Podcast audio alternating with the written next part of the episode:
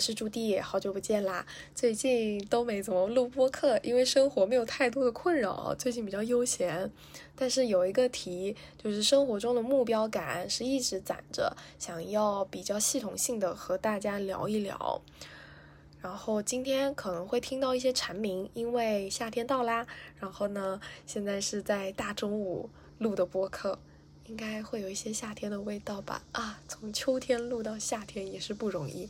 好，反正关于这个目标感，我大概是在十三期有就是采访 INFP 的那一期有提到，就是采访了很多人，呃，大家都会有一点点觉得生活有些虚无，可能也没有什么目标，也没有太多的理想，有一点走一步看一步的味道。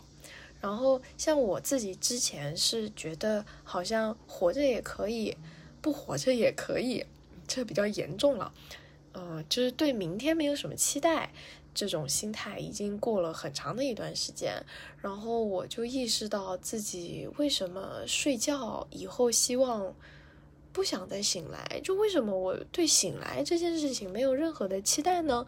是因为我的生活没有什么目标感，好像也没有理想，所以会有这种过一天是一天的心态，就比较浑浑噩噩。对我觉得是更严重了一点，就是生活没有一个主心骨，就没有一个东西，没有一个事物让我会一想到就愿意支棱起来，再去努努力的那个东西，所以我就很想找到这个东西。然后像像很多人在。接受采访的时候，那种成功人士，他们都很谦虚，就说：“哎呀，自己最初只是想要走出农村，或者是想要改变家乡，就是这种这种事情。”但其实像我就觉得，走出农村就是一个很具体的目标，哎，而且因为他有了这种目标，他就会有动力，然后最后他也真的成功了。然后像。普通人的例子，就是比如说工作上，其实也有很多老板知道这种，呃，人性 人性的法则，就是会知道要定一个目标，定一个 KPI，然后围绕 KPI 有一些奖励的措施，这样子员工就会更有努，更更激励一部分的员工吧，就会去完成超额的完成一些事情。所以我理解的就是，如果我们能够找到一些属于自己的目标，也许生活就不会那么的浑浑噩噩，可以更有动力一些，然后更有效率一些。但是到这一阶段，我只是在理论上知道了目标，也许可以促进生活中的动力，但是在行动上我还没有检验过，还有一点半信半疑。然后包括在工作上啊，如果是被人家硬塞了 KPI，我也会有一点小抗拒。啊，后来呢？有一次是我们几个小团队去攀岩，然后那一次我才真的意识到了目标的力量。嗯，那次是我第二次去攀岩，第一次的时候大概是五六年前还在上大学的时候，我就上了一个石头，就觉得很可怕，要人家把我抱下来。但是实际上上了一个石头，完全是可以自己跳下来的，好吗？好，反正我就是很怂。然后第二次攀岩呢，我本来也是想糊弄过去，但是老板就一直在底下技术指导，他就跟我说你的手要怎么弄，你的脚要怎么弄，然后你要在哪里发力，然后你累的话，你可以怎么样的省力。嗯，我我一方面呢是跟着他的指导，所以的确可以往上爬，然后一方面就是。好像发现这个没办法糊弄哎，这居然不是一个糊弄的场子吗？然后等我下来了以后，老板就说：“Judy，你看，其实攀岩没有那么可怕，而且你要有目标。你看到上面那个石头了吗？你今天的目标就是爬到那个上面去。然后他指的那颗石头，在当时的我看来，就像天一样高。”真的非常的高，就我从来没有到达过那么高的高度靠攀岩。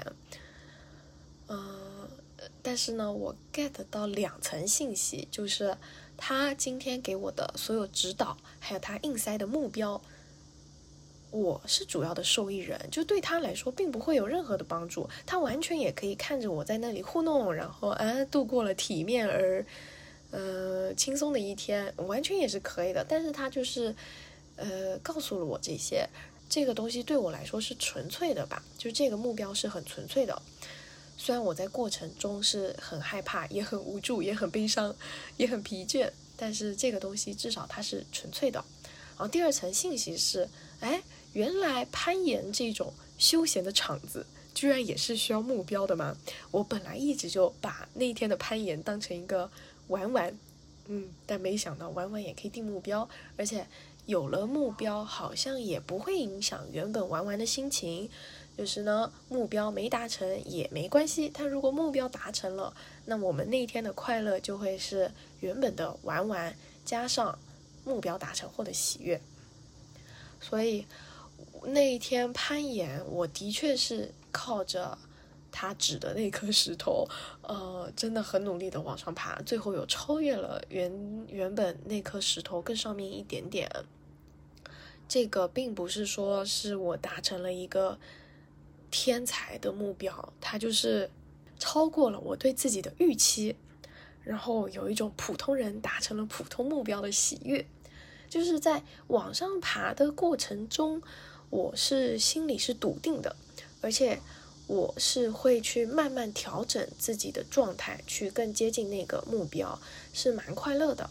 嗯，最重要的是，我觉得有没有目标的心态，在爬的过程中是完全不一样。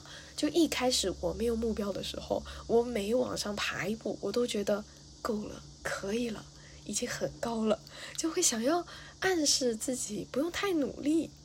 然后会一直想到今天晚上要吃什么，今天晚上要跟谁吃，这种攀岩以外的事情，就是心思没有百分之百的放在那个上面。但是有目标了以后，就我接受了那个目标以后，我再往上爬，我是根本就不敢往下看，往脚下看，我只敢往上看着那颗石头。呃，所以每往上爬一步，我都是更靠近上面的石头。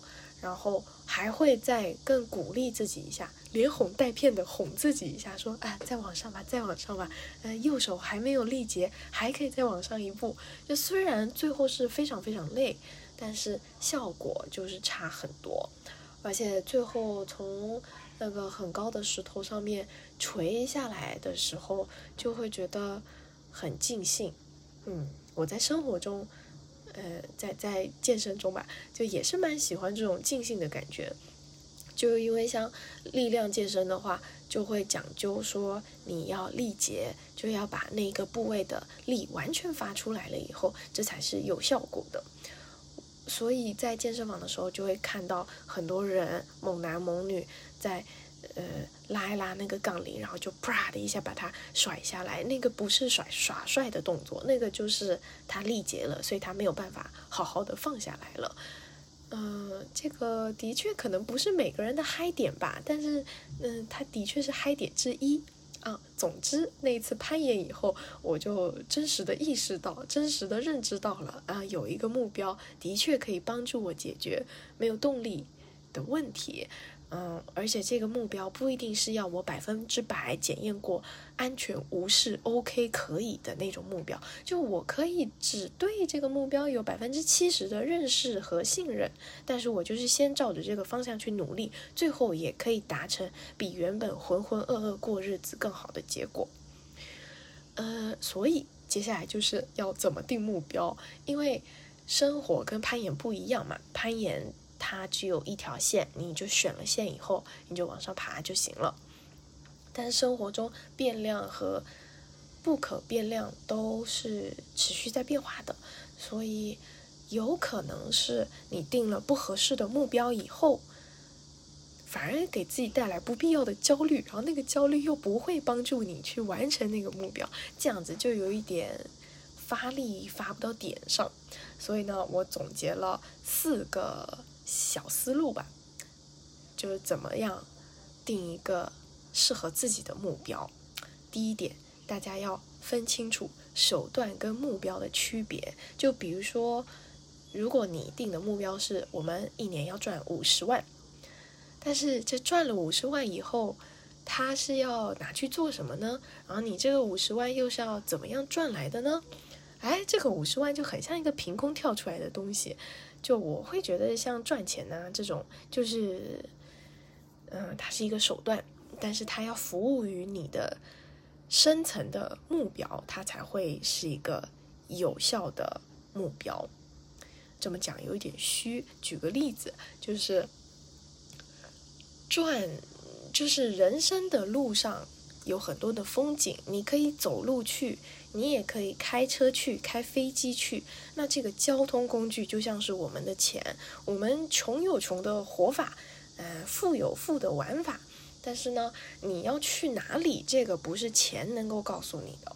所以，我们应该是要花更多的时间，甚至是用一些金钱去探索自己想要去的目的地。但是，金钱本身它不是目的地啊，所以定的目标是要越靠近自己的目的地。越好，啊，第二点就是你要怎么样确定自己的目标是真的是那个终点的东西，而不是像金钱这种路上的风景的东西。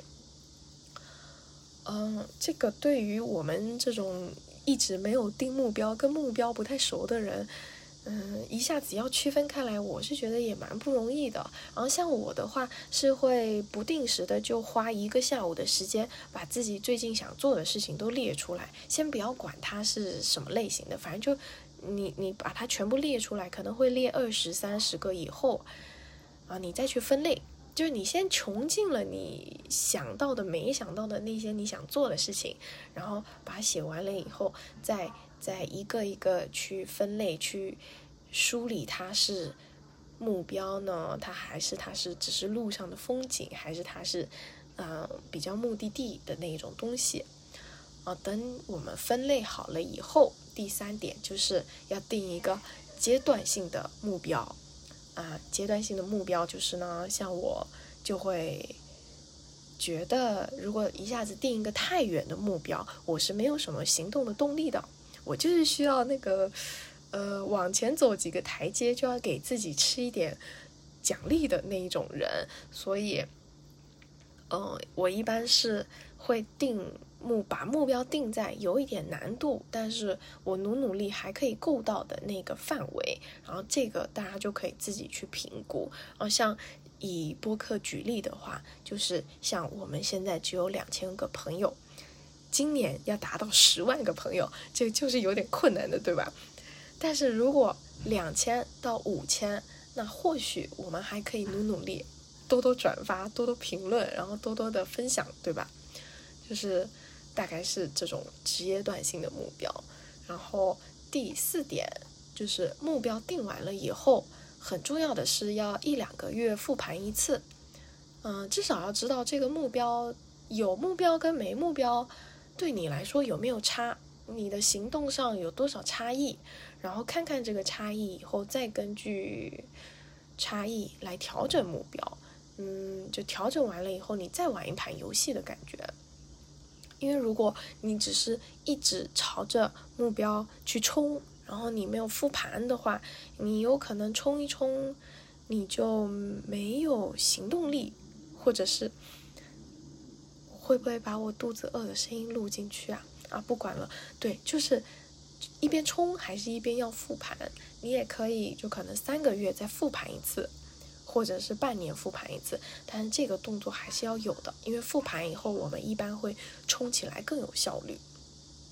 我今天都不敢点暂停录制，就一股脑的说下来，因为我刚刚发现这个蝉的叫声是一段一段的。如果我按我自己的节奏去点暂停、重新录制、暂停、重新录制，就跟蝉对不上了，好吧？今天就是以蝉为主体的录音方式吧。啊，所以呢，从 Q 二以来，对，今年第二季以来，我就给自己定目标，然后也是在呃照着目标走的实践方向上吧。其实有的时候会觉得给自己的压力太大了，但是我评估自己压力大不大的因素就是我是有朝着目标继续去努力呢，还是一想到事情就觉得压力太大，没有办法去动手，光脑子在空转。呃，就是这种区分方法。所以自己能不能够承受压力，自己要怎么跟压力去平衡，这个也是我后续的课题。等我有心得以后，可以再跟大家分享。嗯，虽然现在压力是有一点点大，就是有目标跟没目标以后的生活截然不同。最大的不同就是压力是真的大，然后有的时候还会给家里人发语音哭。然后大家都会说啊，你你缓一缓啊，缓一缓。但是实际上的话，就是我的劳动的确是更勤奋了，也更高效了。具体可以看 show notes 里，我有裸辞 gap 一年的复盘文章。嗯，所以我会觉得有目标的确是有效的。但是我也想说，其实走一步看一步这件事情本身是 OK 的。而且很大一部分比例的人，他天生就是这样，他也不觉得苦恼啊，也没有改的必要，因为他走一步看一步，他只是不去看下一步走在哪里，但是他每天都有在走，只要有在走，就是一个比较健康的行为模式。然后我当时会想要有一个目标感的最大原因，就是我根本没有在走，我也不期待明天。走不走，就是没有那种活下去的期待，是到了这种比较危险的程度，所以会觉得要颠覆一下自己原本的行为模式。因此这一期并不是说每个人都必须要定目标，不是要给自己压力很大，不是这样的，就是你该怎样就怎样，除非说你像我，像之前的我一样有一点彷徨，但是你又希望改变，所以可以有一个参考。对，并不是要去，并不是要去驾驭别人走一步看一步的这个生活方式。然后呢，具体实践的过程有什么问题或者想交流的，都可以评论区留言，或者就直接加我为好友。呃，加加好友的话，记得要多给我一点信息，让我对你有立体的认识。然后呢，这一次因为播客已经两千多粉丝了，非常感谢。上次在一千粉丝的时候有抽书，我们两千粉丝也抽书吧。这一次想要指定送那个黑塞的《悉达多》，因为这一本真的非常非常好看。但是如果《悉达多》你看过的话，就可以指定心理学或者社会学类任何一本你想看的书籍都可以。然后，嗯，七月三十号星期六结束以前。我们抽三位在评小宇宙的评论区用心留言的友友们，对，抽三位送出黑塞的悉达多。然后我也想特别感谢一下 苹果播客的听友，因为最近才把黑 Judy 同步到苹果上，然后呢有一些播放，但是看不到。具体听友们是一个怎么样的画像？所以就想谢谢大家的收听。嗯，苹果的话，有机会可以五星好评一下，没机会也没关系，就是只要听的话都可以了。啊，大概就这样啦，就欢迎大家的留言，然后欢迎大家加好友聊天。我是朱棣，我们下期再见啦！我要去干饭了，肚子一直叫，拜拜。